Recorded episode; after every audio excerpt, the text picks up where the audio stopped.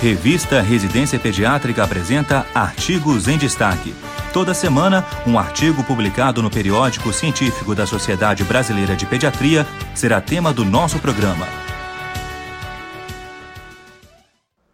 O artigo em destaque de hoje teve como objetivo revisar os principais esquemas terapêuticos, posologias e eventos adversos associados às drogas que compõem os esquemas de tratamento de primeira linha para tuberculose na infância além de apresentar recomendações práticas para o segmento dos pacientes. A instituição rápida do tratamento em crianças menores de idade é imprescindível, devida à possibilidade de disseminação rápida da doença, sequelas graves e óbito, a terapêutica inicial da tuberculose em crianças, recomendada pela Organização Mundial de Saúde, é comparável aos regimes dos adultos, com terapia por seis meses, com uso de múltiplas drogas em tratamento diretamente observado. As crianças e adolescentes, de um modo geral, toleram muito bem a utilização de fármacos antituberculose.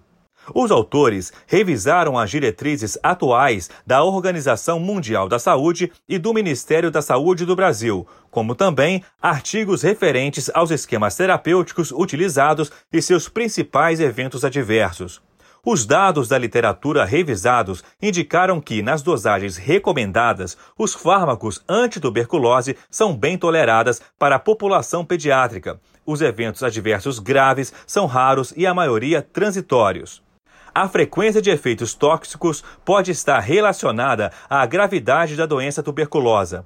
A isoniazida é o fármaco mais extensivamente estudado e utilizado nas crianças, por ser também utilizada no tratamento da tuberculose latente. A hepatotoxicidade é o principal evento adverso descrito. Na sua grande maioria, quando o tratamento é instituído de forma adequada, transcorre sem eventos adversos importantes que necessitem suspender a terapêutica. É necessário alto índice de suspeição para realizar o diagnóstico e, consequentemente, o tratamento adequado, visando contribuir para alterar em longo prazo o curso da doença na idade pediátrica. Não deixe de ler o artigo completo, dado a importância da tuberculose em nosso meio.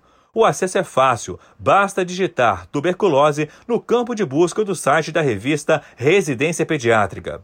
Residência Pediátrica, a revista do pediatra. Você ouviu mais um episódio da série Artigos em Destaque. Residência Pediátrica, a revista do pediatra.